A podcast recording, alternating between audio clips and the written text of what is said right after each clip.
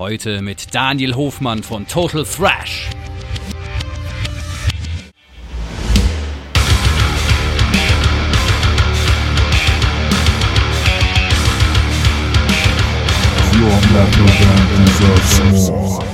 Alten haben natürlich ein riesen Netzwerk, die kennen Hinz und Grund. Ich habe das ja jetzt über den Film festgestellt. Ähm, da ist der Ansprechpartner der, sei es jetzt, wenn man äh, neue T-Shirts drucken will, sei es, wenn man irgendwie, da gibt es ja sehr, sehr viele Strukturen und auch gerade in dem Genre gibt es und kennt der wieder den und der wieder den und das sollten die, glaube ich, mehr nutzen. Das halte ich für sehr sinnvoll.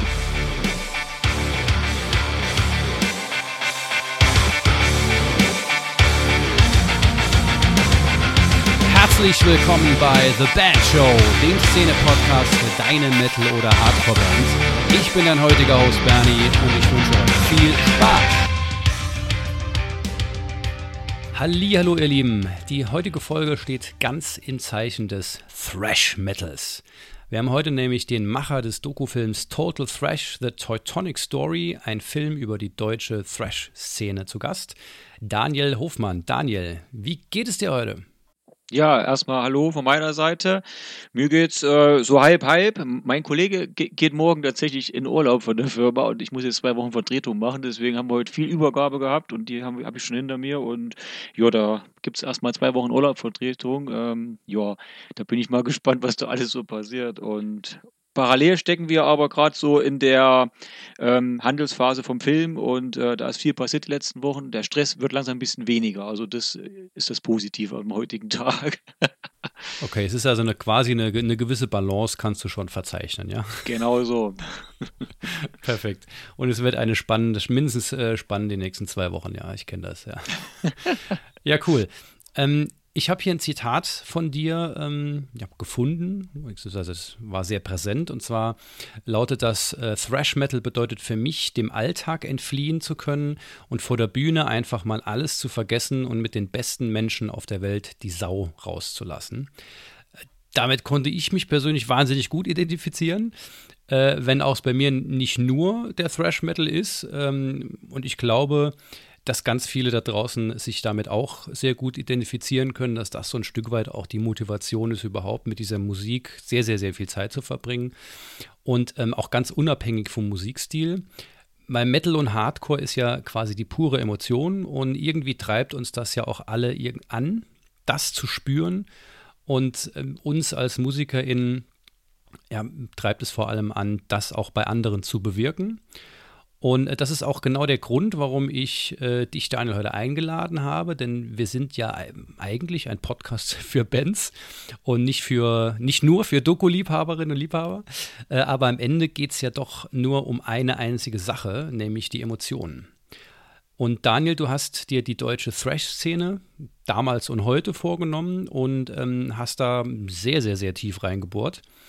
Ähm, würdest du das für deine Erfahrung unterstreichen, was ich gerade gesagt habe, dass Emotionen im Prinzip dann doch eigentlich immer der Fokus bei der Musik sind? Ja, ich, glaub, ich glaube schon, dass das ein wesentlicher Bestandteil von Musik ist. Ich meine, wenn du eine Band hast, die äh, live keine Emotionen lostreten kann, ähm, dann sind die, glaube ich, auch Fehler am Platz zum Teil. Weil ähm, Emotionen kommt auf so einem Konzert immer rüber, sei es, wenn die Band auf der Bühne steht, sei es, wenn ich als äh, Zuschauer irgendwo im Publikum stehe und die Band angucke. Ich ich, ich entwickle ja im Laufe von so einem Konzert oder auch bei diversen Songs, die mich halt völlig ansprechen oder bei einer Bühnenshow auch Emotionen immer und ähm, das ist halt schon ein essentieller Bestandteil. Aber das, genauso wie es live passieren muss, sollte es halt auch auf einer Platte passieren. Eine Platte spricht mich auch emotional an oder ich, oder ich identifiziere mich mit Texten, mit Inhalten, mit dem Cover, da geht es ja schon weiter und ich glaube, Emotion ist ein wichtiger Bestandteil für Musik, ja. Ja, da sind wir uns auf jeden Fall einig. Ich glaube, das könnt ihr da draußen auch äh, ja, sehr deutlich unterstreichen.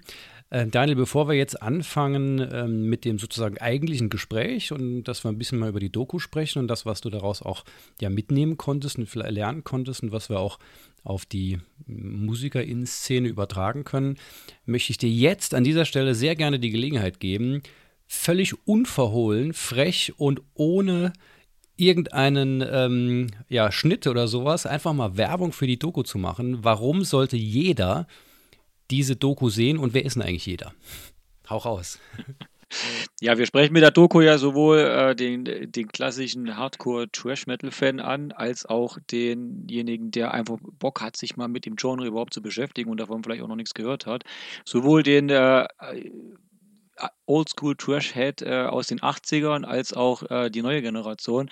Das war mir besonders wichtig. Der Film packt 40 Jahre Trash-Metal aus Deutschland in, in eine Historie und wir haben da wirklich alles irgendwie versucht mit reinzunehmen, was geht. In drei Kapiteln gibt es das Ganze und der Film hat das Ziel gehabt von vornherein, dass wir einfach auf das Genre aufmerksam machen wollen, dass wir einfach zeigen wollen, welche Bedeutung das in Deutschland hat und wer da überhaupt alles dahinter steckt und was es für tolle Bands, für tolle Leute da gibt aus der Szene und was da überhaupt los ist. Und ich glaube, das ist für jeden, der irgendwas oder irgendwo einen Berührungspunkt mit dem Genre hat oder haben möchte, absolute Kaufempfehlung und ja, um da reinzuschnuppern, reinzugucken oder auch um einfach alte Kamellen nochmal aufleben zu lassen, sich nochmal zurück in die 80er zu versetzen. Ähm, dafür ist der Film cool und der, dafür sollte der zu Hause im, im Regal stehen oder zumindest geschaut werden.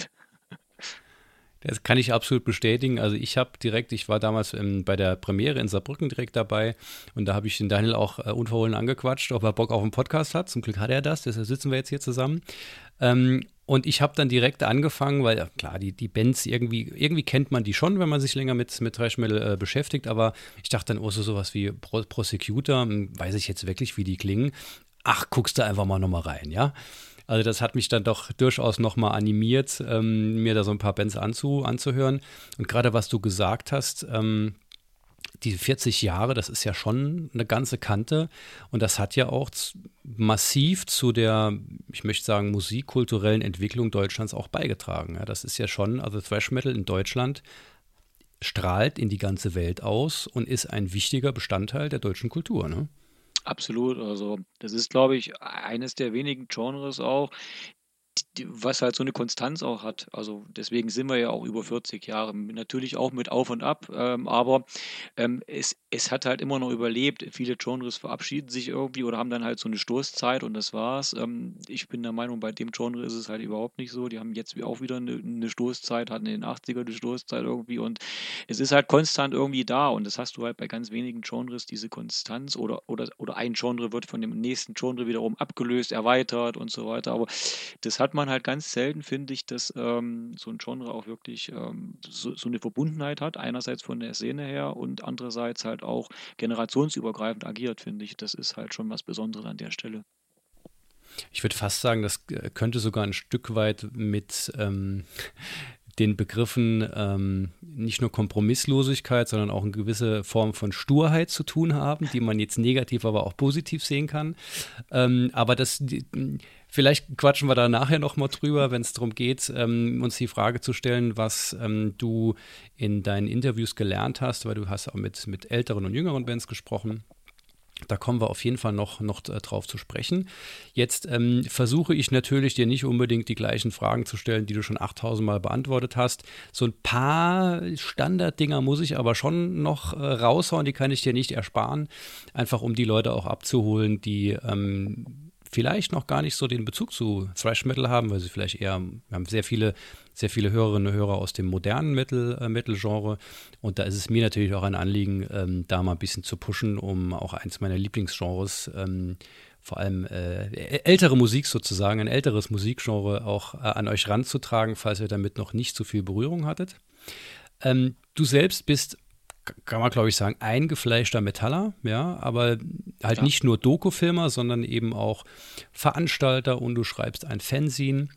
Ähm, und es scheint so ein wenig äh, nach der Recherche und so, wie ich dich bisher kennengelernt habe, dass äh, Musik und vor allem die Szene durchaus einen Großteil deines Lebens auch einnehmen. Sehe ich das so richtig? Ja, das würde ich, glaube ich, so unterschreiben. Ähm, ich habe es irgendwann mal geschafft, äh, dass quasi Hobby zum Beruf wurde. Das sagt man immer so. Aber ja, man hat halt irgendwo diese ganze Leidenschaft irgendwie dann vereint und, und es macht ja auch Sinn, habe ich gedacht. Ähm, wir, haben da, wir haben damals angefangen, ähm, einen Heavy Metal Verein zu gründen hier im Sauerland, äh, den Metal Diver e.V., den, auch aus, aufgrund nicht vorhandener Strukturen, weil wir gesagt haben, uns ist das immer zu weit, in, in den Ruhrpott zu fahren. Ähm, der hat heute 120 Mitglieder. Wir machen jährlich unser eigenes Festival ähm, im, im März immer, wo wir halt auch mittlerweile über 1000 Leute hinziehen. Ähm, das funktioniert super gut. Dann kam irgendwann ein Magazin dazu und diese Filmidee, die stand halt schon irgendwie immer im Raum bei mir. Ähm, auch schon eigentlich vor acht bis zehn Jahren. Ähm, das war immer irgendwie so ein, so ein Grundgedanke von mir. Warum hat das noch keiner in der Hand genommen? Warum hat das einfach noch keiner gemacht? Und ich fände es eigentlich super spannend, das Genre mal zu beleuchten. Und so ist es halt eins zum anderen gekommen. Über das Festival gab es wiederum Strukturen zum Magazin hin. Dann gab es vom Magazin wiederum neue Strukturen über das Festival wieder für den Film. Und es ist irgendwie in, insgesamt gewachsen über Jahre hinweg. Und irgendwann war dann der Moment da, wo ich gesagt habe, okay, das passt. Und ich fühle mich da halt sehr heimisch in den ganzen Strukturen und bin da halt selber auch sehr aktiv, wobei ich kein Musiker werden würde, glaube ich, weil da habe ich zwei linke Hände, aber die ganzen, ganzen Strukturen drumherum sind für mich äh, absolut super und äh, das macht jede Menge Spaß und ja, ich würde es, glaube ich, auch nicht tauschen wollen. Ja, ja, cool, dass, dass so viele Dinge, die du dann tust, ähm, ja quasi ineinander einf äh, einfließen und, und Grundlage für, für andere Dinge geben. Vor dem Hintergrund des Podcasts interessiert mich natürlich am allermeisten, was man ja als Band von der Doku vielleicht mitnehmen kann. Außer ähm, das, was wir schon gesagt haben, der Fokus liegt darauf, einfach ähm, ja, den Leuten ähm, mal einen Einblick in die Szene zu geben. Entweder weil sie schon interessiert sind oder sich vielleicht da mal ein bisschen bilden wollen, ein bisschen ja, weiterbilden, kann man schon fast sagen.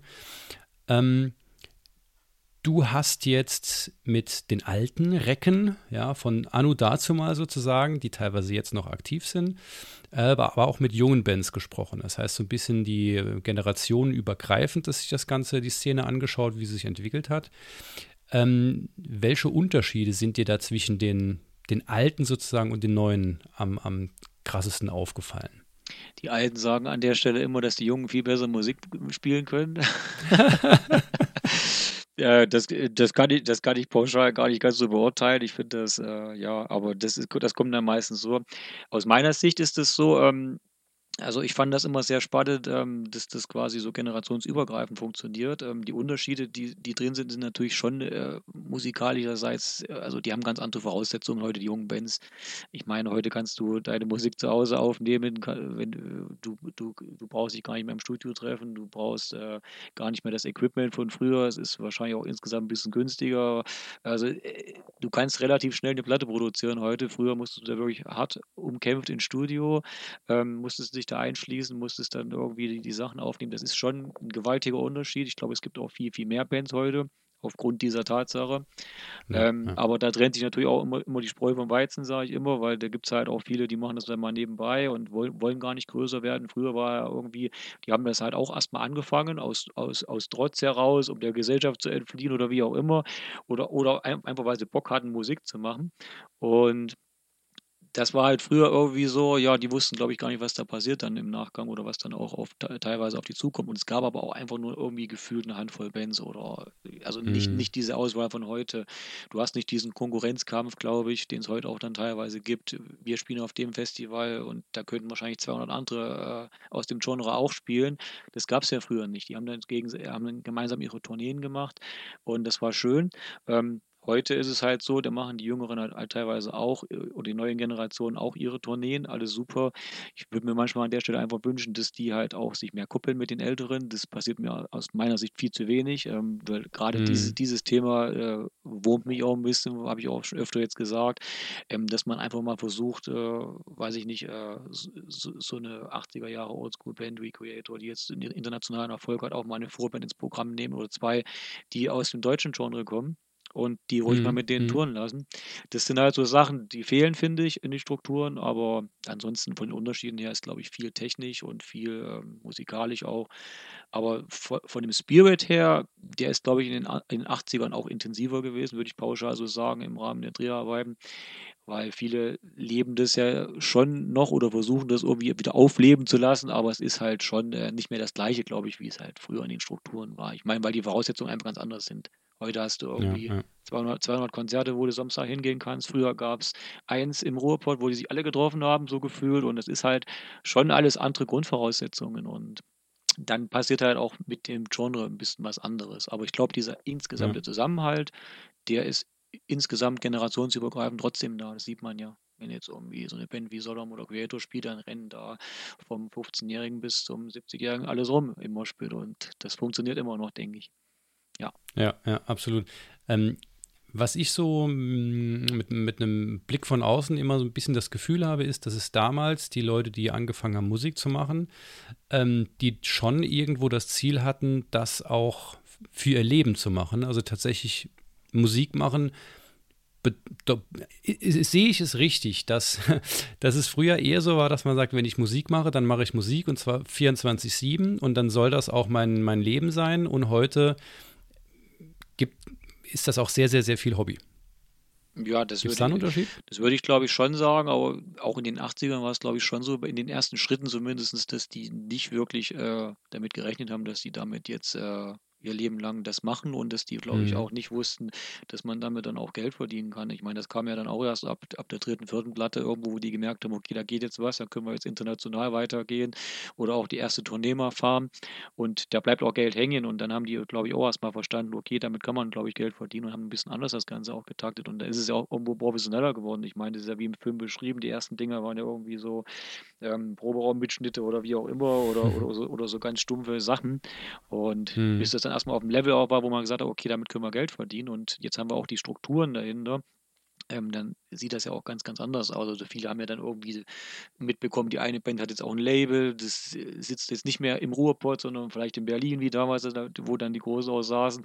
Und äh, dann ging es auf einmal mit denen ganz anders voran und weil das Label dann viel übernommen hat. Und ich glaube, ähm, diese Strukturen waren auch extrem wichtig, also damals schon, ähm, um die Bands halt auch voranzubringen und, um, um, um auch das ein Leben lang zu machen oder die Möglichkeiten erstmal zu eröffnen dann. Mhm. Genau, weil sonst würden die, glaube ich, immer noch so im Proberaum sitzen oder würden es wahrscheinlich gar nicht mehr machen. Und ja, da ja. müssen sich, glaube ich, die neuen Generationen einfach darüber bewusst sein. Heute, heute ist es viel schwieriger, auch hochzukommen, glaube ich, in diese Richtung.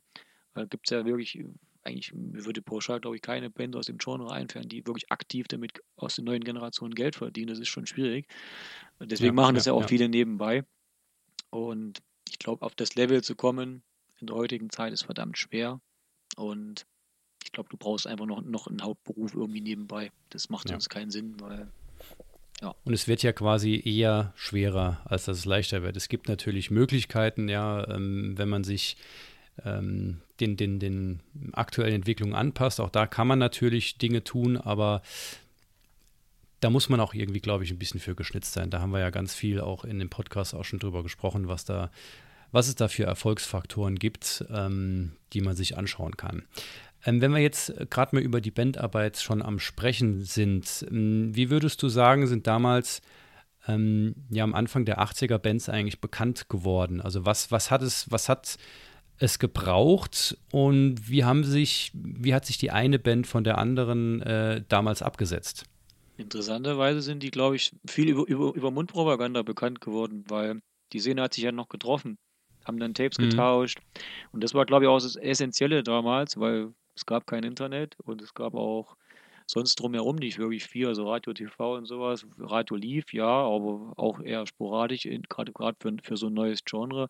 Und ich glaube, um erstmal so diese, diese Grundaufmerksamkeit zu, zu kriegen, ich glaube, da waren erstmal alle Bands irgendwo auf dem gleichen Level am Anfang, weil sie haben halt einfach ihre, ihre, ihre Kassetten hin und her getauscht. Und das hat es einfach gebraucht, diese ganzen Treffpunkte, diese ganzen, äh, hier habt ihr das Tape schon, habt ihr das Tape schon. Das war halt deutschlandweit einfach ein unglaublich tolles Mittel, um relativ schnell halt auch bekannt zu werden. Und das ist heute, mhm. heute ja unvorstellbar. Also das, das ja. so funktioniert. Heute stellst du irgendwas auf YouTube und dann können es ein paar Leute gucken oder auch nicht und äh, dann ist es schon wieder ja. verpufft oder so, dann ist es halt relativ schnell auch schon wieder, schon wieder tot, das Thema. Und das ist einfach, damals war das halt einfach, man hat halt dann irgendwo ganz andere Grundvoraussetzungen gehabt. Und ich glaube, bis die Magazine erstmal kamen, Rockhard, Metal Hammer und die, und die ganzen, wie sie hießen, ähm, und die Bands erstmal aufgegriffen haben, das war ja dann erst so, so der zweite Schritt, glaube ich, dass da auch mal Berichte dann drin waren. Und dann ging es halt dann auch mal in die ersten Live-Gigs, wo man auch die Band mal live gesehen hat und gesagt, okay, das war ziemlich cool.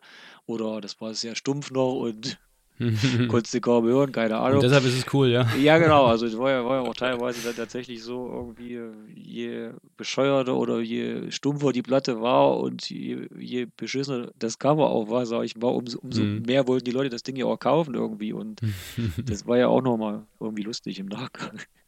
Ja, ja, ja. Ich meine, solche, solche ähnlichen Tendenzen haben wir jetzt ja auch immer noch, ähm, je nachdem, in welcher Nische, das hat sich ja sehr, sehr, sehr, sehr ausgebreitet, was, was es für verschiedene ähm, Zweige sozusagen gibt, äh, die dann auch eine Zielgruppe haben, die sich auch doch durchaus nochmal von der unterscheidet vom nächsten Zweig.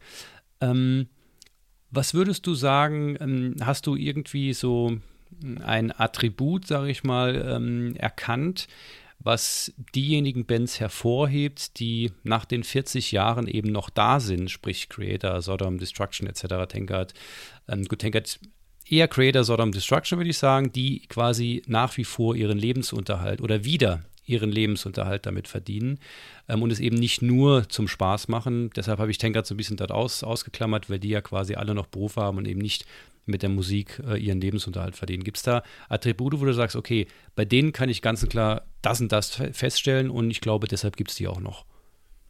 Ich glaube, die haben sich einfach über die 40 Jahre hinweg eine unglaubliche Fanbase erspielt auch. Also da gab's, die, waren ja immer irgendwie konstant unterwegs und haben ja irgendwie äh, nie aufgehört, Platten zu machen, haben nie aufgehört, live zu spielen. Und trotz schwieriger Phasen bei der einen, einen oder anderen Band gab es immer wieder dann irgendwie ein Aufstreben und Zurückkommen. Und ähm, sowas macht halt Creator heute, heute auch sehr erfolgreich. Ich glaube, die haben irgendwie da auch und, und, und was halt bei den Bands auch immer extrem auffällt, ähm, die haben halt irgendwie live haben sie halt nicht wirklich auch viel jetzt verändert, sage ich mal, oder außer jetzt mal eine Bühnenshow größer gemacht oder mehr aufgebauscht, keine Ahnung, aber die, das ist halt, äh, die, die Atmosphäre ist, glaube ich, immer noch genauso wie, ich will jetzt nicht sagen auf dem ersten Konzert, aber die 80er, die, dieser 80er Spirit, den merkst du trotzdem, auch wenn die heute ein Konzert spielen, immer noch da drin, finde ich.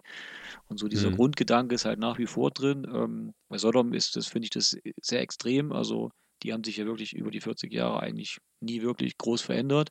Und ich glaube, das ist halt auch ein extremes Durchhaltevermögen musikalisch und, und auch inhaltlich. Das ist ja immer, kannst eigentlich, kannst eigentlich fast jede Sodom-Platte kaufen, ist immer gleich. Also so vom, vom Grundgedanken her. Finde ich aber cool, ja. weil das kommt ja bei den Fans auch Bombe an. Also das ist halt genau das, was die Band auch, auch ausmacht. Und da ja. sind wir wieder bei der Kompromisslosigkeit und Sturheit, die ich genau. ganz am Anfang so ein bisschen angesprochen habe, so ein bisschen flapsig. Aber tatsächlich spielt das natürlich eine Rolle, ne? dass man sagt, ey, wir machen das und das und wir ziehen das halt durch. Und wenn wir dann halt nicht erfolgreich sind, naja gut, dann gibt es halt mal ein paar magere Jahre, aber wir sehen es gar nicht ein, da was zu ändern. Ja. Komme, was da wolle.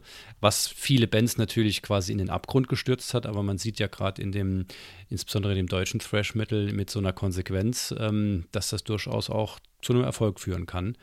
Ähm, was jetzt, muss man sagen, bei, ja, bei Destruction gab es so, ein, so, ein, so einen kleinen interessanten Peak äh, nach, nach Schmiers Abgang ja. ähm, und dann halt eine, eine Phase, wo es sie quasi nicht gab. Und bei Creator gab es dann natürlich auch so eine gewisse, ich sag mal, wie soll ich das jetzt sagen, will ich sagen, musikalische Down-Phase, aber zumindest eine gewisse Stilveränderung. Ähm, und was ich total faszinierend fand, das muss ich jetzt hier einfach mal sagen, es kam ja letztens die Endorama nochmal raus. Und zack, kam sie auf Platz 1. Ich meine, klar, man muss sagen, damals Indorama war, glaube ich, Ende der 90er irgendwann oder Anfang der Nullerjahre. 99, und das war damals, ja, das war, war ja damals für, für Creator-Fans eine absolute, absolute Katastrophe. Also ganz, ganz, ganz schlimme Platte. Und äh, die Zeit war damals ganz anders. Man hat ganz anders ähm, eine Goldschallplatte und sowas bekommen. Und äh, auf Platz 1 zu kommen, war damals eigentlich für eine Metalband schier unmöglich. Heute gibt es ja viele Metalbands, die auf Platz 1 kommen, weil die weil sich halt alles so stark geändert hat und man halt mit viel weniger Verkaufen raufkommt. Aber ich fand es so krass, als ich das mitbekommen habe. Also erstmal geile Aufmachung, muss ich sagen. Ja, also hier gerade so ein kleines bisschen so eine, so eine Phase, wo wir ein bisschen abnörden können jetzt. Also ich finde das, ich habe mir fast überlegt, diese Platte nochmal zu kaufen, weil das Cover so geil ist und weil ich es so cool finde, dass die diese äh, in Anführungsstrichen für, die, für, für Oldschool-Drescher fürchterliche Platte nochmal rausbringen mit einem geilen Cover und die dann auch auf Platz 1 kommt. Das fand ich irgendwie so, so, so völlig irrsinnig und dann doch irgendwie super geil, dass sowas funktioniert. Ja, ich weiß noch, wie das damals abging, als diese Platte rauskam. Um Gottes Willen, also da haben tausende Menschen gleichzeitig geschrien. Man hat es regelrecht gehört durch Deutschland. Ja, das, ich weiß das tatsächlich auch noch. Es war, das war mit so auch meine ersten Berührungspunkte oder ich hatte vorher die 80er-Alben da geholt und dann, dann kam die und dann dachte ich, oh, kannst, kannst nicht viel falsch machen, klingt ja alles gut. Ja, ja und dann ging das auch völlig Griff ins Klo gefühlt, weil, das, weil ich halt vorher so diesen Vergleich hatte und ja, trotz alledem ja. habe ich mich auch sehr damit beschäftigt. Ich fand auch einige Songs richtig geil drauf. Also ich glaube, ich glaube, ich glaube, da ist ja Passage to Babylon hieß es, glaube ich, oder so. Das, das fand ich immer sehr gefeiert, das Lied. Also im Nachhinein kann man Aber da wirklich sind, sehr, sehr viel Gutes raushören anhören. Ja, ja das, das, ist, das, ist, gute das, Musik. Das war eine ganz andere CD, aber für die Phase und für damals war das äh, trotzdem im Nachgang äh, war das Album okay. Ich meine, das hat es auch unbedingt gebraucht, das Album, also um, um sich selbst wieder zurückzufinden irgendwie, denke ich. Aber das ist alles gut, also wenn es das nicht gehabt hätte, wer ja weiß, ob es die Jungs genau. heu, heute noch gäbe oder so, keine Ahnung, kann man ja immer nicht sagen. Das sieht man ja bei vielen Bands. Ne? Also Metallica mussten ja auch durch eine, ja gut, kann man jetzt überlegen, wie man das definiert, 20, 25-jährige Phase gehen. Bis, bis heute andauernde Phase gehen. Oder bis, bis sie dann auf dem letzten Album zumindest ein halbes gutes Album rausgebracht ja, haben. Genau. Aber gut, ne, also wir, wir, wollen nicht zu, zu, zu sehr abnörden. Sonst gehen uns die Modern Metal Fans verloren. Aber guck dir mal vergleichend jetzt die letzten drei Alben an, Destruction, Sodom, Creator. Also das sind schon ja. fette Platten geworden von allen das dreien. Und das Hämmer, muss ich echt sagen. Also das ist auf dem Level Respekt, echt. Ja. Ja, also Kompromisslosigkeit und Sturheit äh, kann man da auf jeden Fall in der positivsten Art und Weise äh, attestieren, muss ich sagen. Ja. Ähm, wir haben schon über Unterschiede zwischen den alten Recken und den jungen Wilden ähm, gesprochen. Was würdest du sagen, abseits jetzt vom, vom Tape-Trading, über das wir schon gesprochen haben, ähm, gibt es da noch weitere große Unterschiede zwischen der Szene damals und heute? Du meinst jetzt wirklich zu, äh, auf der Fanseite dann, ja? Oder genau, bei den genau. Konzertbesuchen mhm. oder ja, also ich glaube, ich, ich, ich glaube, es, es gibt schon noch ein paar Unterschiede. Ähm, vielleicht trinken die ein bisschen weniger Bier. die neue Generation. Keine Ahnung. Nee, ähm, ähm, ich, ich, ich denke mal, auch Richtung Merch gibt es einige Unterschiede. Also, also auch Merch-Kaufverhalten und so. Ähm, die kriegen das auch mal so ein bisschen mit. Wir hatten jetzt für den Film auch ein bisschen Merch mit und sowas. Ähm, ich glaube, da ist es halt mittlerweile auch so, äh, da hat man sich früher viel auf das Merch gestürzt. Heute, heute ist es schon teilweise echt schwieriger mit zehn verschiedenen äh, T-Shirts, die man da teilweise als, als Band so mitnimmt, mm, die überhaupt mm. noch loszubekommen. Also es ist, das ist schwieriger geworden und ich glaube auch auf Fanseite ist einfach dieses Kaufverhalten auch anders. Also ich weiß das nur früher, Ende, so Mitte, Ende der 90er, wir haben im, im Monatstakt für 300 Euro Klamotten da bestellt in irgendwelchen Katalogen, damals, wie dieser noch gab, hier von EMP und Co., wo, wo, EMP, ja. wo, es noch nett war, wo man noch gut drin bestellen konnte. So. Aber das Sagt war dir Bull Bullet Shirt noch was, oder wie das hieß? Da gab es doch so ein Mail oder Bullet Shirt oder sowas in der Richtung? Oder Bull, Bull Shirt? Gab es doch auch. Das, das da gab es fast nur Shirts. Ich weiß noch, da gab es so viele Kataloge und die waren, die, die, waren ja vollgespickt mit Klamotten und CDs. Mehr war ja da gar ja. nicht drin. Heute hast du irgendwie so einen 300 Seiten EMP, der äh, ja. keine CDs mehr drin hat und äh, irgendwie Klamotten von Bands noch 20 Seiten davon. Und das ist. Und du kriegst, du kriegst vor allem auch, je nachdem, wie deine Interessen sind, kriegst du auch einen anderen Katalog. Also du kannst ja einen Katalog, wo, wo es halt nur normale Kleidung gibt, dann gibt es nur einen für Band. Ja, da hat sich schon viel verändert. Es muss nicht immer alles schlecht sein, aber ich kann das nachvollziehen, als ich damals das erste Mal den EMP in der Hand hatte, das hat mein Leben verändert. Ich habe ich hab noch von Mitte der 90er habe ich, hab ich noch ein paar Kataloge aufgehoben. Die hat, er hat ja wirklich 30 Seiten und die waren ja drin, konntest, musstest du alle, alle 30 hast du erstmal einen Tag dran gelesen, weil du es so, so spannend fandest, äh, ja. was es da alles Tolles gibt. Aber es genau. habe ich mir immer Zeit genommen, um dann anzukreuzen, was ich gerne haben will und dann wieder wegzustreichen, was ich mir nicht leisten kann. schöne genau. Zeit, schöne Zeit war das. Das ist doch gut, wenn man, ähm, wenn man schon ein bisschen älter ist, dann hat man solche Dinge noch erleben können.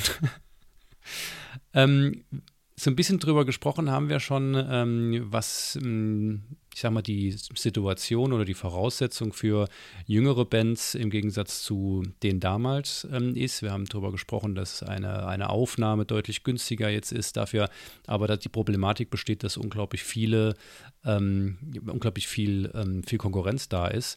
Ähm, würdest du, hättest, hast du sonst noch Dinge, auch Eindrücke aus den Interviews gewonnen, wo du sagen kannst, hm, okay, da sind schon sehr krasse Unterschiede zwischen den, zwischen den zwei, die ich da gerade interviewt habe, von meinem auf einen anderen Tag vielleicht. Ähm, einfach weil da merkt man halt einfach, wenn ich jetzt quasi nicht sehen würde, wer da sitzt, merke ich aber von dem, wie sie sprechen und was sie erzählen, dass da schon große Unterschiede sind. Oder sind die vielleicht gar nicht so groß? Ja, ich, ich glaube tatsächlich schon, äh, äh, es gibt da schon noch ein paar Punkte.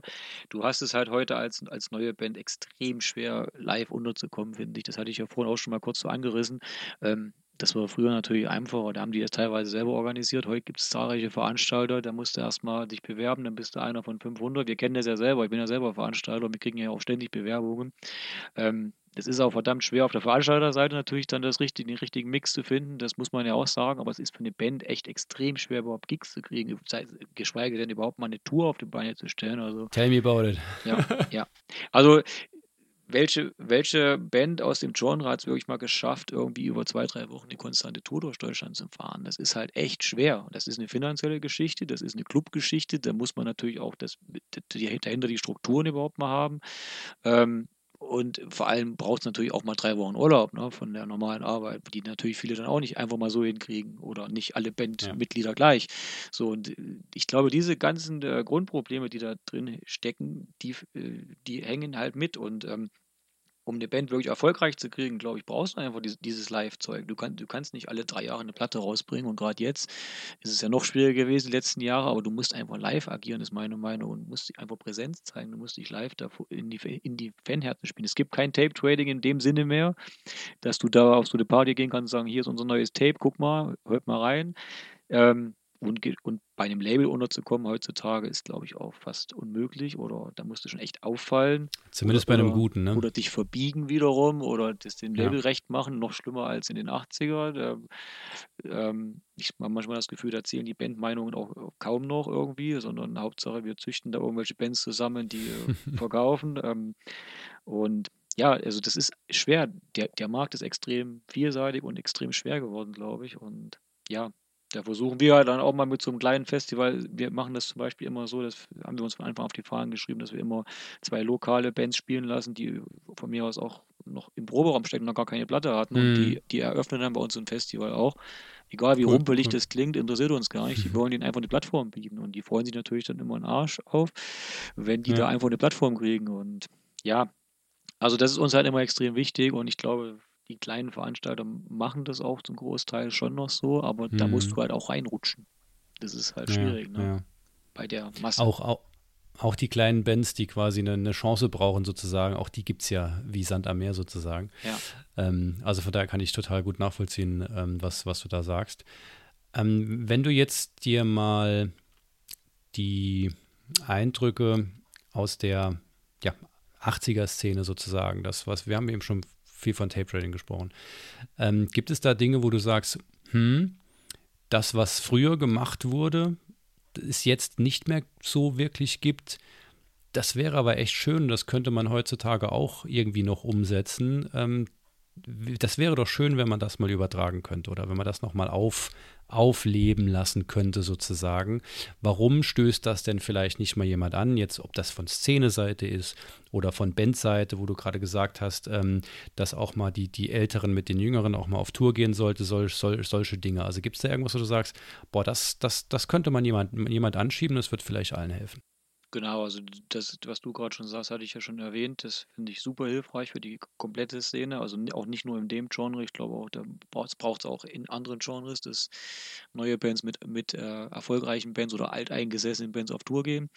Ähm, wir haben ja immer wieder, wir haben immer das Thema Plattenläden und so. Ähm, ich glaube, gerade im Heavy Metal, im Trash sowieso extrem, ähm, ist das Thema Plattenladen immer noch sehr wichtig. Ähm, es gibt natürlich, wir hatten das ja im Film beim Bonusmaterial, ist es schön drin, diese Plattenladen-Tour durch Essen. Da gab es irgendwie früher irgendwie 10 oder 15 Plattenläden, die sind alle nur 100 Meter entfernt gewesen gefühlt, wo es heute noch ein oder zwei gibt. Ähm, ich glaube, einfach erstmal wieder hinzukriegen, unabhängig, also einerseits geht das ja über kleinere Festivals, die kleinen Festivals brauchen dringend Unterstützung und müssen halt auch wieder äh, ihre Konzepte weiterfahren können, das halte ich ex extrem wichtig, aber auch so Plattenläden, Treffs irgendwie oder einfach mal wieder irgendwie die Szene zusammenführen auf, in Plattenläden, fände ich cool. Wir, wir versuchen das hier jetzt über den Film, wir machen so eine Plattenladentour ab Oktober, da haben sich auch schon viele gemeldet, da sind wir gerade dran, dass wir den Film auch in Plattenläden zeigen und dass die sich dort einfach auf dem Bier treffen. Ähm, es sind manchmal echt so diese kleinen Sachen, sage ich mal, ähm, die es halt auch wieder voranbringen können. Und, oder, oder wenn jetzt junge Bands hergehen und sagen, okay, wir organisieren da mal ähm, so, ein, so ein verlängertes Wochenende mit vier Terminen in Deutschland und packen da einfach mal fünf, sechs Trash-Bands zusammen, wie das jetzt hier Space, mhm. Space Chaser und Co. schon gemacht haben und mhm. durch Deutschland, ich glaube, ihr wart auch dabei, ne? Mai, oder? Weiß ich jetzt gar nicht. Äh, bei Space Chaser waren wir also, nicht immer, nee, aber wir hatten, diesem, haben das ähnlich auch mit Eradicator schon öfter gemacht. Bei diesem ja. Space Fest, was die da hatten, oder ihr habt das auch gemacht, genau, irgendwas, irgendwas hatte ich auch gerade mit in der Kopf, genau. Ähm, so, solche Sachen tun, glaube ich, der Szene extrem gut. Und, äh, die, mhm. und da geht es halt darum, auch äh, das weiter, weiterhin zu verfolgen, weil ähm, nur so geht es ja auch voran. Also das braucht es, ja, glaube ich. Ja, ja. Jetzt speziell so, was in den 80ern passiert ist und was es heute nicht mehr gibt, ist, glaube ich, schwierig. Ähm, also gerade jetzt so, so, so Thema Tra Tape Trading wieder aufleben zu lassen, würde keinen Sinn machen aufgrund der digitalen. Ja, auch wenn es wieder Kassetten gibt, aber äh, reicht nicht ganz aus zum Tape Trading. Glaube ich auch. Also gut. Dann bleiben doch lieber bei Playlists oder sowas. Ne? Ja, genau. Wobei natürlich ja. der, der Vinyl-Hype, äh, der reißt, glaube ich, auch nie ab und wird ja auch schon wieder stärker. Also ich finde es immer lustig, wenn ich durch manche Mediamarkt-Märkte jetzt gehe und äh, da steht da irgendwie so ein riesen Vinylregal, wo ich manchmal denke, da standen früher drei Vinyls rum und jetzt haben die irgendwie auch erkannt, oh, da müssen wir was tun. Finde ich immer ultra lustig. Ja, ja, ja.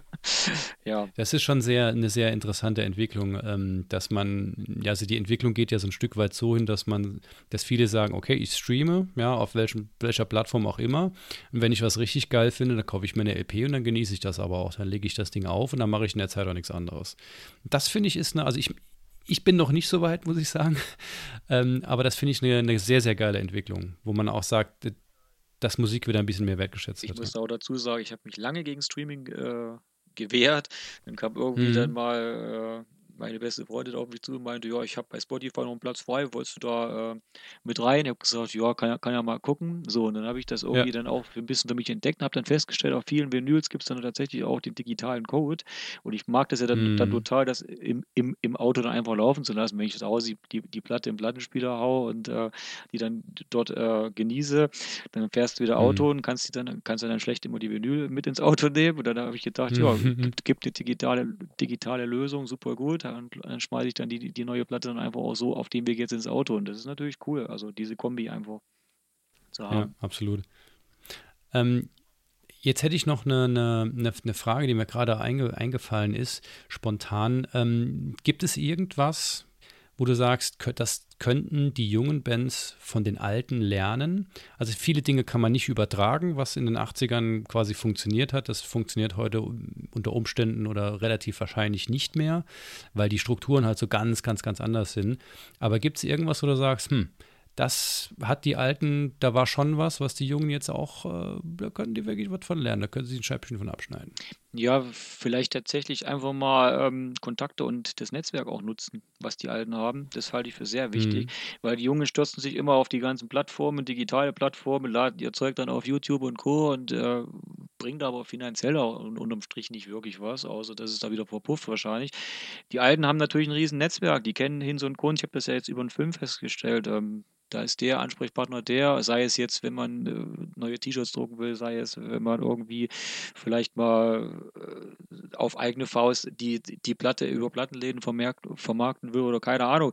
Da gibt es ja sehr, sehr viele Strukturen und auch gerade in dem Genre gibt es kennt der wieder den und der wieder den und das sollten die, glaube ich, mehr nutzen. Das halte ich für sehr sinnvoll. Ich hab, das hat mir jetzt beim Film natürlich auch viel geholfen, weil der eine, eine kannte den, der andere den und dann mhm. kamst du halt auch, auch auf ganz andere Stories wieder und ich glaube, das wird zu wenig genutzt, weil die Alten werden dann immer so ja, als äh, Musikmacher belächelt oder, oder ja, die kennen wir ja auch schon ein paar Jährchen jetzt und die machen, machen halt die und die Band, aber ich glaube, wenn man sich mehr austauscht und einfach mal guckt, was so das Netzwerk auch hergibt an Kontakten, dann könnte die Möglichkeit entstehen, dass man vielleicht auch ein bisschen schneller und besser vorankommt wiederum, wenn man das natürlich will. Ja, klar. Das ist ein sehr, sehr guter Tipp. Also das ähm, hatten wir auch mehrfach schon. Ich weiß noch, eine der, glaube ich, ersten Folgen, die der Murphy gemacht hat, wir sind jetzt bei Folge, keine Ahnung, über, äh, weit über 100, ähm, hat der Murphy mal eine Folge gemacht zum Thema Netzwerken. Ja, und ähm, meint man ganz oft irgendwie Social Media Netzwerken Mails schreiben, aber das tatsächliche Netzwerken, wo wirklich Beziehungen entstehen, das ist halt das, was auf Konzerten, in Gesprächen passiert, ja. äh, etc., das, was du gerade gemeint hast. Also das wäre so ein Plädoyer äh, an euch alle da draußen. Ne? Ihr wisst Bescheid. Netzwerken, Mensch zu Mensch, Interaktion. Ähm, es gibt Menschen, die kennen Menschen. Und wenn man mit diesen Menschen spricht und eine Beziehung aufbaut, dann kann man gegebenenfalls auch diese Netzwerke äh, nutzen und die sind absolut pures Gold wert. Ja. Sehr cool. Ähm, du hast beim Soundtrack, äh, Soundtrack, beim Soundtrack der Doku ähm, so ein bisschen die alte und neue Welt, finde ich, ganz geil zusammengebracht, in, indem du die neue Oldschool Thrashmans Deutschlands, also die, ne, die die neueste, oldschooligste Trash-Band Deutschlands, nämlich Traitor, zusammen mit dem Tom Angel River von Sodom, ähm, den Song Total Thrash äh, in Anführungsstrichen hast singen lassen. Also wie sind dazu gekommen und, und wie stark ist auch dein Involvement in diesen, in diesen Song gewesen? Das war tatsächlich irgendwie eine, eine totale Schnapsidee, keine Ahnung. Äh, ich glaube, mein Kollege hatte irgendwie mal gesagt, wir können ja auch einen Song äh, äh, schreiben irgendwie. Ne? Und, dann, und da der Lorenz sowieso von Trator ähm, bei uns beim äh, Metal Striker Magazin involviert ist als Redakteur, haben wir das mhm. einfach mal gesponnen dann. Ich habe ihm da mal kurz von der Idee erzählt oder er meinte dann, also wir haben uns parallel dann ausgetauscht. Ich habe gesagt, ja, eigentlich coole Idee. Er steht ja eh vor der neuen Platte irgendwie irgendwie und dann haben wir irgendwie das weitergesprochen. Ich habe gesagt, ja, können wir auch so nennen, wie der Film heißt, passt ja. Und dann haben die einfach losgelegt, haben dann irgendwie, der Andi hat dann irgendwie Schnipsel geschrieben da, die dann auch noch zum mhm. Film passen. Also es war überhaupt nicht mein Einfluss oder überhaupt nicht meine Vorgabe. Ich habe gesagt, macht mal, guckt mal. Der hat mir irgendwann mhm. mal eine, eine, Tonspur geschickt, dann konnte ich mir natürlich erstmal nichts drunter vorstellen. Ich habe gesagt, okay, klingt noch sehr, also war auch so, so eine totale Demo-Tonspur, wo ich dann dachte, okay, das ja. klingt nach Kraut und Rüben noch. Aber da gab es halt auch noch keinen Text und dann haben die dann irgendwann gesagt, ja, wir haben jetzt mal einen Text, dann habe ich den Text durchgelesen gesagt, super, da passt ja auch zum Film. Ich habe das auch nach drei, drei Kapiteln unterteilt, das fand ich ja super spannend. Und dann kamen wir irgendwie weiter, weil ich zu Tom sowieso einen guten Draht hatte wegen dem Interview und allgemein, weil der auch viel für den Film getan hat, viel unterstützt hat da und wir die Sodom allgemein viel begleitet haben. Ähm, meinte dann Lorenz, ja, was wäre denn, wenn, wenn, wir da irgendwie da mal äh, anfangen und, und, und, koppeln das mit, holen einen Gastsänger bei. Ich habe gesagt, ja, dann könnten wir eigentlich gleich Tom nehmen. So ungefähr ist das entstanden. Also wir haben da einfach nur drüber kurz gequatscht und ich habe gesagt, ja, ich frage den einfach mal. Und dann meinte, meinst du jetzt echt? Ich habe gesagt, ja, hau den einfach mal an und frag mal, ob der Bock drauf hat. und dann haben wir den dann halt irgendwie dann angeschrieben. Also ich habe hab dann irgendwie vermittelt kurz und habe gesagt, okay, so und so. Und dann meinte Tom, ja, super Idee, schickt mir doch mal den Text, den ich singen soll. Haben sie das, und dann haben die das irgendwie dann verhackstückelt und haben dann das aufgenommen. Geil. Ich habe das dann irgendwann mal gekriegt und dann habt ihr gesagt, das klingt doch super gut. Was habt ihr denn? Ja, ist noch nicht ganz ausgereift, haben so noch irgendwie noch ein bisschen technische Raffinesse angelegt und dann mhm, mhm. kam das Ding irgendwann. Ich habe gesagt, ja, müssen wir eigentlich mehr draus machen. Es ist, ist mir irgendwie zu billig, weil jetzt einfach nur den Song rausbringen ist irgendwie zu lahm. Und dann haben wir gesagt, wir machen dann noch äh, diese Vinylplatte draus zum Film die, die es dann auch exklusiv äh, nur bei uns gab, wo der dann quasi auch drauf ist. Die Jungs haben sie jetzt mit auf dem neuen Album drauf, haben sie jetzt vorab auch nochmal als Single mit Video, auch mit kurzen Ausschnitten mhm. aus dem Film auch zum Teil veröffentlicht. Also haben wir da echt nochmal so ein bisschen ähm, getriggert und wir haben es natürlich zusätzlich auch in den, in den Abspann vom Film genommen. Das haben wir zum Glück noch geschafft. Das war nämlich fast schon. Mhm schwierig, weil der, weil, der, weil der Track noch nicht fertig war. Und wir aber ah, Abgabetermine okay, okay. hatten von, von, vom Schnitt und Endproduktion. Und ich habe gesagt, ich brauche okay. den jetzt. Und es ging echt von einem Tag auf den anderen. Und ich gesagt, entweder liefert ihr den bis morgen fertig für den Abspart oder wir kriegen den nicht mehr in den Film rein. Das hat gerade noch so, war echt eine Punktlandung. Und äh, ich habe ja dann echt gesehen im Kino, wie alle diesen Track einfach gefeiert haben, ohne dass sie den schon mhm. kannten, weil er noch gar nicht rauskam. Und dann kam der da im Kino im Abspann und alle haben gesagt, was ist das denn für ein tolles Lied? Und, und der, ich glaube, die haben den dann irgendwie eine Woche vorher, haben wir den dann auch irgendwie da äh, grob veröffentlicht, aber da, da gab es ja noch keine offizielle Single-Veröffentlichung von, von Trator und dann die kam ja erst ein mhm. paar Wochen später. Und alle, eigentlich haben sie es alle über den Film mitbekommen und die haben dann echt wie die, wie die Blöden die Schallplatten da gekauft im Film, weil die alle gut. dieses Lied haben wollten. Und ja, also ich glaube, es ist eine echt, richtig coole Sache geworden, wo wir echt auch, ja. was du schon sagst, die Generationen vereint haben und das war echt cooles Ding. Also passt echt gut zum Film. Ja, absolut perfekt. Also eine bessere Hymne hätte man sich, glaube ich, nicht vorstellen können. Auch mit dieser Kombination aus Jung und Alt finde ich mega cool, super gelungen. Ähm, wir haben ja eben schon, du hast ein bisschen von, von äh, deiner eigenen Erfahrung als Veranstalter berichtet. Da würde ich jetzt gerne ein kleines bisschen noch reingehen, weil wenn wir die schon da haben, ne, dann ja, kann man auch nutzen. ähm, was würdest du aus Veranstaltersicht sagen, ähm, was so die interessantesten Unterschiede zwischen äh, damals und heute sind, so aus, aus Erfahrung als Veranstalter? Die kann ich, jetzt, kann ich jetzt natürlich nicht aus den Vollen schöpfen, weil damals war ich kein Veranstalter, deswegen ist es sehr ja. schwer zu sagen. Da kann ich jetzt nur anhand von Recherchen oder von, von anderen Aussagen. Ja, also das, das was in den Interviews auch so, so genannt wurde quasi. Ja. Genau, genau. Also wo, wo jetzt, glaube ich, Unterschiede liegen. Ähm, du hast heute auch ganz andere Möglichkeiten, ähnlich wie auf der Bandseite. Du kannst ganz andere Sachen auffahren, ganz andere Bühnen bauen. Ich, äh, ja, also wir sind da auch seit Jahren am Tüfteln bei uns am Festival, dass der Sound besser wird noch. Das, ich glaube, das haben die, hat die früher gar nicht großartig interessiert. Also da stand eine PA und dann haben die losgelegt. Oder da standen, wie, wie Vento so schön im Film erzählt, irgendwelche Tische, die haben sie zusammengeschoben, PA oder, oder eine Box dabei und dann ging das los da. Also da, da hat, hat sich keiner dafür interessiert, wie fällt das Licht, wie, wie fällt der Sound an, in welchen Winkel in die Halle oder sowas. Also heute ist es mhm. ja so mhm. ausgetüftelt teilweise, wo ich auch immer wieder staune und sage ich, kannst ja heute irgendwie den Sound so steuern, dass der direkt äh, an einem Punkt in der Halle einschlägt und der Rest hört nichts mehr so gefühlt. Also es ist ja, ja, ja, ja. Wahnsinnstechnologie, was da, was es da gibt. Das gab es ja früher nicht. Also da liegen, glaube ich, viele Unterschiede und ich glaube, die Möglichkeiten für die Bands, äh, ihre Performance, ihre, ihre, ihre, ihre also heute habe ich manchmal das Gefühl, es liegt mehr Augenmerk auf die, auf die Show drumherum. Deswegen mag ich immer live besonders die Bands, die am besten überhaupt keine Show haben, die einfach nur die Musik wirken lassen. Also das finde ich immer ganz toll. Mhm. Und wenn die Musik dann immer noch wirkt und immer noch gut ankommt und du immer noch Moshpits da hast und es gibt einfach keine Show drumherum, dann weißt du, dass die dass der Fokus auf der Musik auch wirklich liegt und dass das mhm. nicht irgendwie da tausendmal Bling Bling ist auf der Bühne oder ja. 5000 Monster da noch parallel rumstehen. Ähm, also ja, das sind, glaube ich, auch Unterschiede. Du hast aber aus Veranstalter-Sicht heute, wie gesagt, auch, auch, das Problem, wie auf der Bandseite, dass du viel mehr, viel mehr Masse hast. Du musst wirklich viel mehr selektieren. Das gab es früher halt auch nicht so, finde ich. Ähm, du musst halt echt gucken, wie stellst du dein Line-Up auch so effektiv zusammen, dass es den ganzen Abend funktioniert. Und früher mhm. hast du da mhm. irgendwie äh, da, da fünf Bands aus dem Nachbar, äh, aus der Nachbarstadt gehabt. Da hast du gesagt, die buche ich jetzt zusammen. Kosten dann halt wahrscheinlich, was weiß ich, 1000 Euro zusammen. Und heute sind natürlich auch ganz andere Budgets am Markt. Also das ist auch ein Unterschied. Ja die, die Preise sind extrem in die Höhe getrieben, was es natürlich auch für kleine Bands extrem schwer macht, weil die müssen, also ich hatte jetzt einige Bands, die haben mich dann auch mal irgendwie gefragt, ja, was nimmt man denn so an Gage? Das kriegen wir halt auch dann gestellt, was nehmt ihr oder was, können wir überhaupt was nehmen? Wir können auch, wir können auch für eine Kiste Bier spielen. Und mhm. äh, dann sagen wir halt meistens, äh, Bands, die für eine Kiste Bier spielen, die nehmen wir nicht, weil bei uns kriegt jede, jede Band eine Grundgage. Das haben wir uns auch ja. auf die Fahnen geschrieben. Ähm, cool. Und ähm, weil das ist einfach eine Leistung, die die da bringen, 45 oder 60 Minuten lang oder länger. Und hm. da stellen wir denen keine Kiste Bier hin für. Also das finde ich auch dann unfair.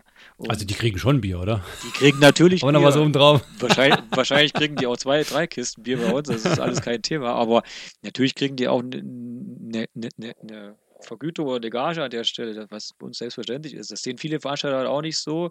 Ähm, hm. Wobei bei den Kleinen geht es. Ich denke, denke, viele denken da genauso, die, die das Festival so mit Herzblut auch aufziehen, die wissen das auch. Ähm, Gerade bei den Spritpreisen jetzt auch. Mhm. Dann mhm. hat man schnell mal 200 Es wird ja Euro nicht einfacher. genau. Also das ist uns, glaube ich, auch sehr wichtig und äh, da ist, da hat sich aber auch viel getan. Also ich glaube, da gibt es exorbitante Budgets. Wenn wir, wenn wir, wir manchmal Headliner anfragen, dann kriege ich manchmal, fahre ich manchmal vom mhm. Stuhl hier und denke mir, das können wir uns nicht leisten. Und ja. ich verstehe auch manchmal dann, dann die Preise nicht. Also die hätte es früher also auch nicht gegeben, glaube ich. Und äh, ja, da muss man, glaube ich, einfach mal wieder ein bisschen auf, auf den Boden der Tatsachen zurückkommen. Das ist, ja, glaube ich, ein ja, essentieller ja, Punkt, um, um, dann halt auch die kleinen Bands damit ins Line-Up überhaupt reinzukriegen, weil die, die verlieren ja auch an Wert dass ja auch mal was nachwächst. Ja, also genau. ich meine, das ist ja auch äh, ein, einer der großen Probleme, die wir in der, in der Musik generell haben, aber auch im Metal, dass einfach die großen Bands dann irgendwann nicht mehr da sind und man sich dann fragt, ah ja, wer kommt denn dann? Richtig. Es gibt zwar weitere, vergleichsweise große Bands, aber ähm, füllen die noch die großen Hallen und oder ist das überhaupt notwendig? Also es ist eine ganz andere, sage ich mal, Diskussion, die man, glaube ich, unter vielen verschiedenen Perspektiven führen kann. Ähm, wenn du gerade darüber gesprochen hast, dass man als Verstand, Veranstalter natürlich das mitunter das Problem hat, eine Riesenauswahl zu haben und dann zu gucken, wie können wir eigentlich unser Line-up zusammenstellen, das für die, für die Zuschauenden auch am, am interessantesten ist. Was macht denn eine Band für euch, für dieses Line-up interessant? Also da, da haben wir halt auch von vornherein gesagt, fr früher sind wir hergegangen bei den ersten Festivals, wir haben wirklich jede Bandbewerbung gemeinsam hier. Wir, wir, wir haben hier acht, neun Mann, äh, die das Festival federführend mitbegleiten.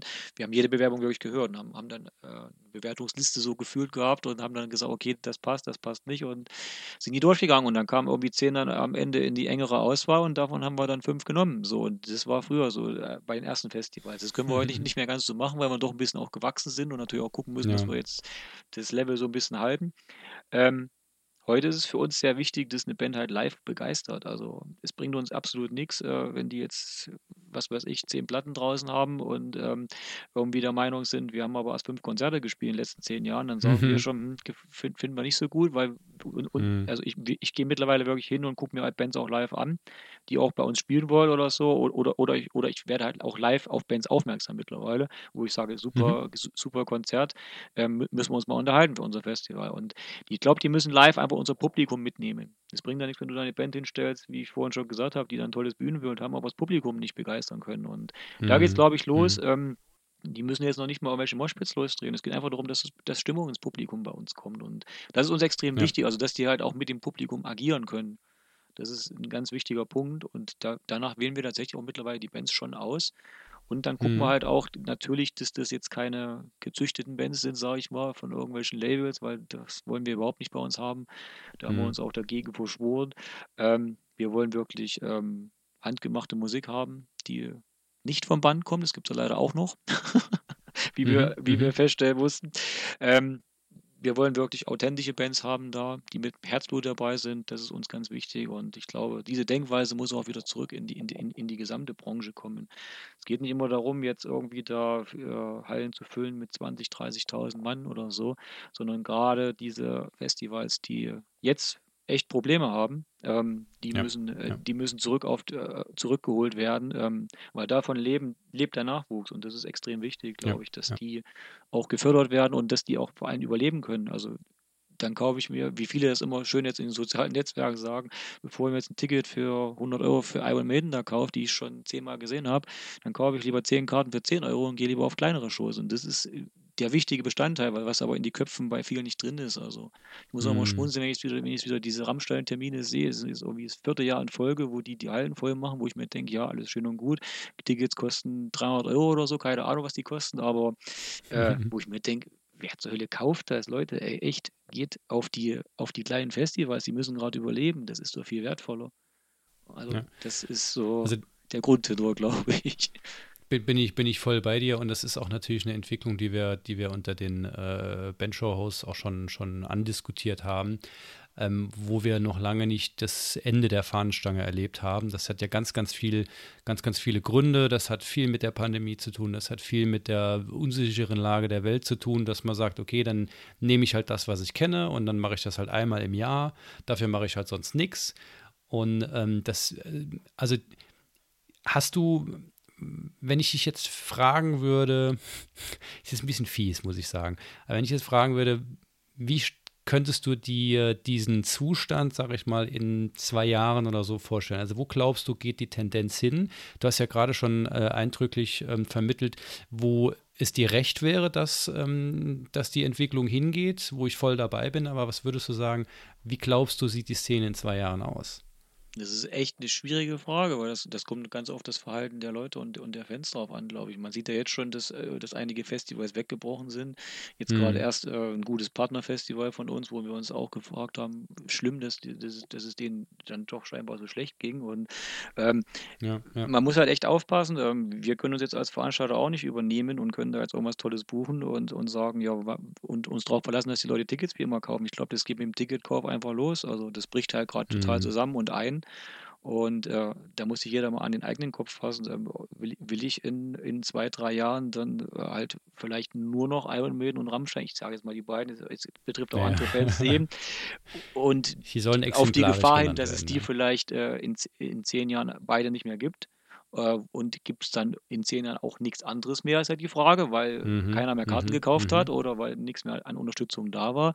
Das muss ich ja mal ernsthaft hinterfragen. Und ähm, damit ist es aber auch nicht getan aus Veranstalter oder, oder aus genereller Fansicht auch, indem ich sage, ja, ja, ja, das stimmt schon, sondern da muss ich halt auch einen Arsch hochkriegen von zu Hause und da mal hingehen und äh, kann dann halt mhm. nicht sagen, äh, nö, ich gucke jetzt mal da und mal da, ähm, sondern ich muss halt dann auch aktiv mal dabei sein und das Zeug halt auch unterstützen. Das ist halt auch extrem wichtig. Also wir haben es uns jetzt auf. Und eben auch und eben auch mal sagen, ähm, ich entscheide nicht nur spontan, sondern wenn ich ein Festival ein Konzert, eine Band oder wie auch immer gut finde, dann ähm, kaufe ich eben das Ticket auch. Und ähm, wenn ich dann spontan entscheiden sollte, nicht hinzugehen, ja, dann habe ich zumindest das Ticket gekauft.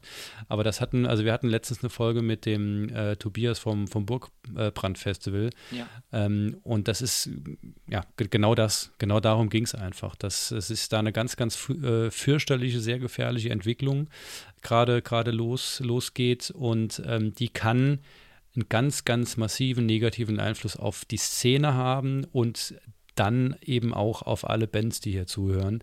Von daher, im Prinzip sind wir, sind wir alle jetzt gefragt, dass wir gucken, was können wir dafür tun, dass die Szene erhalten bleibt, dass auch kleine Festivals erhalten bleiben, die dann eben Chancen geben für, für junge Bands. Ähm, natürlich kann man nur das machen, was man machen kann. Äh, nicht jeder hat gleich viel Geld im Sack, aber ich, ich denke, als Plädoyer kann man das durchaus nochmal raushauen. Guckt mal, was ihr machen könnt und wenn was geht, dann, dann macht es vielleicht, weil es äh, kommt nachher sozusagen zurück und, und hilft uns allen oder sichert uns allen quasi die Möglichkeit, noch weiter Musik zu machen. Denn wenn es keine Möglichkeiten mehr gibt, äh, aufzutreten, was soll der Scheiß dann? ja. Okay, ähm, ich habe, das war, wäre eigentlich meine letzte Fra Frage gewesen, ähm, aber eine muss ich dann doch noch äh, quasi von vorne nach hinten ziehen, von hinten nach vorne, die ich dir unbedingt noch äh, stellen wollte, als du erzählt hast, ähm, als wir darüber gesprochen haben, wie ihr Bands auswählt.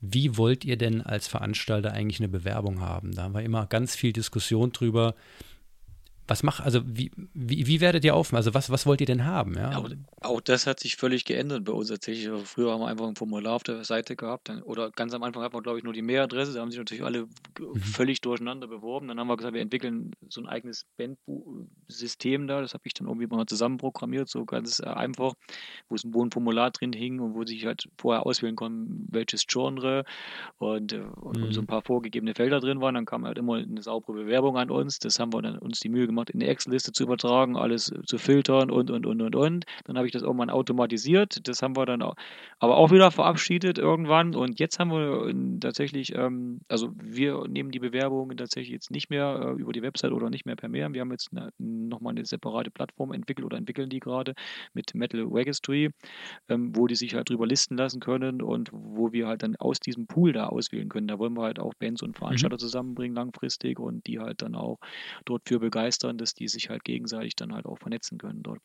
Und das, ah, cool. das entsteht gerade im Hintergrund so. Das, da gibt es auch schon die ersten Listungen jetzt drauf. Ähm, da sind wir aber noch ein bisschen am Tüfteln und ähm, das ist tatsächlich dann unser, unser Bewerberpool, weil dann geben wir nur noch unser Genre ein und, und sind da auch gelistet als Veranstalter und gucken dann einfach, wer ist da gerade da, was haben die für eine Gage, können wir die eben kurz anschreiben, fertig. Und mhm. ich glaube, das ist ein cooles Mittel und ansonsten gucken wir echt viel, viel live und, und, und, und was, ich, was ich gesagt habe und gucken halt, wie es da geht. Natürlich schreiben uns trotzdem einige an oder einige kommen auch direkt auf mich zu, weil sie mich kennen und sagen, ich habe gehört von dem und dem. Das ist natürlich auch immer ein guter Weg, aber führt nicht immer zum Erfolg, muss ich auch gleich hier nochmal sagen. Nicht, dass ich jetzt tausend Anfragen kriege hier. Nein, aber. Es ist, glaube ich, klar. gut, gut nochmal noch mal zu sagen. Ja. Genau. Also, wenn, wenn sich das äh, weiterentwickelt, was du gerade erzählt hast mit dieser Plattform, das könnte ja auch durchaus nochmal noch mal ein Thema sein, dass wir, äh, wo, worüber wir in der Folge quatschen können, wenn sich das entwickelt. Vielleicht sehr gerne. Ja. Auch andere, andere Festivals das äh, benutzen. Das ist ja auch eine sehr, sehr interessante Entwicklung, die es in, ja, ich sag mal, in, in vielerlei Hinsicht schon, schon gab, wo viele ja. versucht haben, so ich weiß nicht genau, wie sie hießen alle, die irgendwie alle nicht funktioniert haben. Von daher, wenn ihr dann einen anderen Ansatz habt und das, und das fängt an zu laufen, dann äh, mindestens melde dich bei mir, ja, dann, dann quatschen wir da nochmal drüber. Sehr gerne, ja. Finde ich sehr spannend. Wir sind halt, wir sind halt Teil der Szene, deswegen wir sehen es halt aus ja. der Szene raus. Also genauso ist der Film ja auch entstanden. Ich habe es ja auch aus der Szene betrachtet und ich glaube, ja. das ist so das der wichtige Bestandteil für alle. Und, und ich finde, das, das ist, glaube ich, ein, ein, ein ganz guter Abschluss für diese Folge. Das ist auch den Eindruck, den ich immer habe. Ähm, wir sprechen oftmals von der Metaebene geschaut, immer drauf, ah, als Band, was können wir denn den Veranstaltern anbieten, was denen mehr Bier verkauft, mehr Leute vor die Bühne bringt. Am Ende des Tages sind, also ich kann es aus meiner Erfahrung bei Gottslave äh, erzählen, ich weiß nicht, wann wir uns das letzte Mal irgendwo beworben haben, wo eine eine Firma hinten dran steckt, die damit ihren Lebensunterhalt und wirklich Geld machen will, mhm. sondern es sind eigentlich zu immer, immer Fans, die einfach Bock drauf haben, die gucken müssen, dass sie eben mindestens 0 auf 0 rauskommen und wenn sie damit verdienen, können sie es nächstes Jahr das ein bisschen geiler machen. Das ist eigentlich immer der Fall und das sind auch die Veranstaltungen aus meiner Erfahrung heraus, die für Bands auch richtig Spaß machen.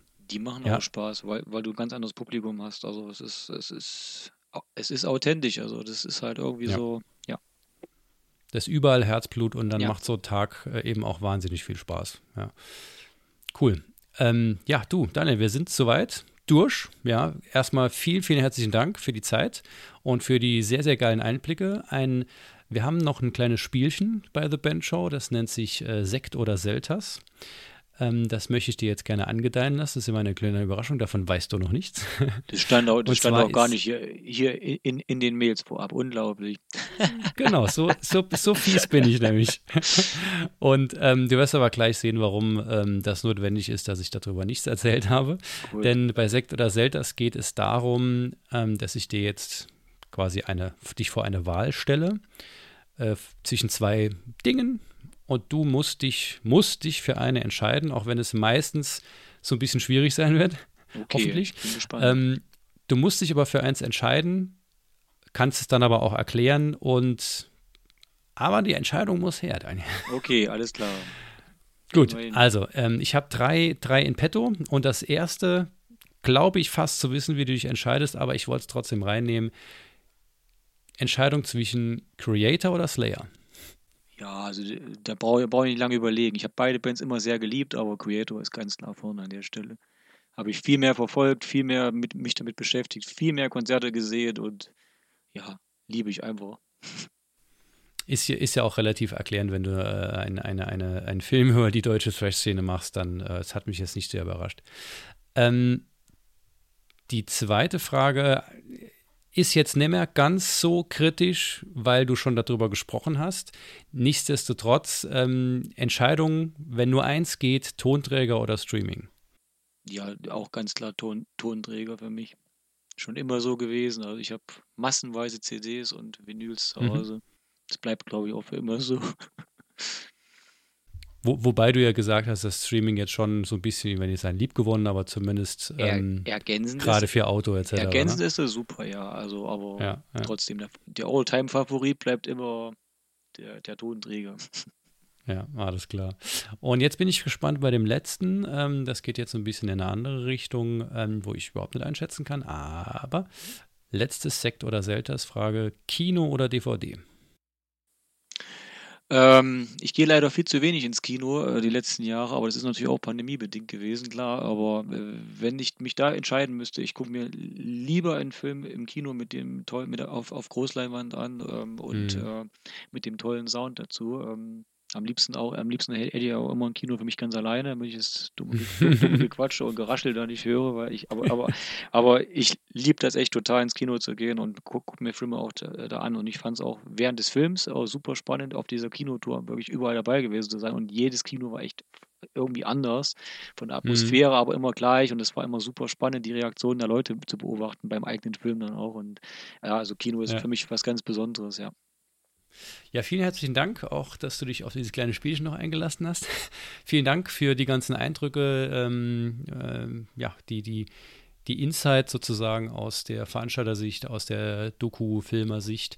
Gibt es noch irgendwas, was du gerne den Leuten mitgeben möchtest? Oder irgendein. Möchtest du gerne jemand grüßen? das wollte ich immer mal fragen. Möchtest du jemanden grüßen? Jetzt hast du mich aber erwischt. Schön, ey. Ich grüße in jedem Fall meine bessere Hälfte Karina und äh, ja, meine Family. Jetzt habe ich mal ausgeholt hier. Und alle Bands da draußen, die in diesem tollen Trash-Genre aktiv sind. sehr gut, sehr gut. so, gut, gut gerettet, oder? Perfekt, besser hätte es jetzt sein können. Hat nur die Oma gefehlt. oder oder das, das Haustier. Nee, also gibt es da irgendwas, was du, was den Leuten gerne, gerne mitgeben willst ähm, zum, zum Thema Turtle Fresh oder zu irgendwas, was, was du noch raushauen willst? Ja, also wer den Film noch nicht gesehen hat, holt ihn euch. Es soll jetzt nicht noch ein zweiter Werbeblock sein, aber ich bin immer super gespannt auf die Meinungen der, der Menschen und äh, schreibt uns auch gerne, wie ihr das fandet, weil das finde ich immer super spannend, auch, auch wenn ihr es nicht so toll fandet, oder schreibt uns das ruhig, weil ich finde es super wichtig, äh, irgendwie da auch ein Feedback zu kriegen zu dem Film. Bis jetzt ist der Grund nur super gut, aber klar, also ich, ich fände es super spannend, äh, wenn, wenn vielleicht der ein oder andere auch noch sich noch den Film anguckt oder vielleicht auch auf die Plattenladen-Tour kommt, die jetzt vielleicht noch folgt und die wir gerade austüfteln da wo es nächste Woche ja, auch cool. weitere Infos gibt. Ähm, vielleicht sehen wir uns auch im Plattenladen noch äh, bei, bei dem einen oder anderen Bier oder so. Ich versuche auch auf ein paar Terminen mit dabei zu sein. Und ja, ansonsten denke ich, äh, sieht man sich bestimmt auf dem einen oder anderen Konzert oder Festival demnächst. Und ja, freue mich drauf. Ja, das ist doch mal ein Wort. Super, vielen herzlichen Dank, Daniel, ähm, für die Zeit und für die Einblicke. Ähm, für euch da draußen, Ihr wisst, wie es ist. Ähm, teilt das, was ihr hier hört oder diese Folgen, teilt die mit so vielen Menschen wie nur irgendwie möglich. Je mehr die Szene ähm, ja, Input bekommt, desto mehr kann sie besser werden und das hilft uns allen nachher wieder. Tauscht euch miteinander aus, Netzwerk miteinander, versucht so gut es geht, die Szene mit all seinen ähm, Bestandteilen zu supporten, weil das wird euch dann am Ende auch helfen, gerade in diesen Zeiten, wo ähm, es viele Schwierigkeiten gibt, sage ich mal. Lasst uns alle uns gemeinsam ein bisschen unter die Arme greifen und dann kriegen wir das schon hin. Wer uns supporten will, wir haben einen kleinen PayPal-Spenden-Button da, um ein bisschen die Kosten zu decken. Könnt ihr gerne, wenn ihr möchtet, geben, was auch immer ihr möchtet. Oder eben auch nicht, vielleicht dann bei den nächsten Folgen irgendwann. Aber ähm, ja, in den Shownotes findet ihr noch Informationen zu, zu Total Fresh.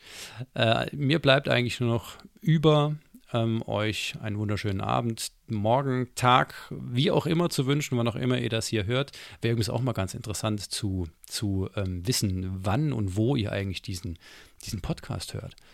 Also meldet euch da gerne mal. Das wird mich, das finde ich mal, ist mir gerade eingefallen, das finde ich spannend. Also meldet euch gerne, äh, sagt mal Bescheid, ob es in der Badewanne oder dann vielleicht doch äh, während der Arbeitszeit ist. Gut, aber jetzt genug von meinem Geschwätz. Ich wünsche euch äh, was, macht weiter so und auch hier schließe ich mich Daniel an. Ich hoffe, dass wir uns bald mal live irgendwo sehen. Macht's gut, cheerio. Ciao.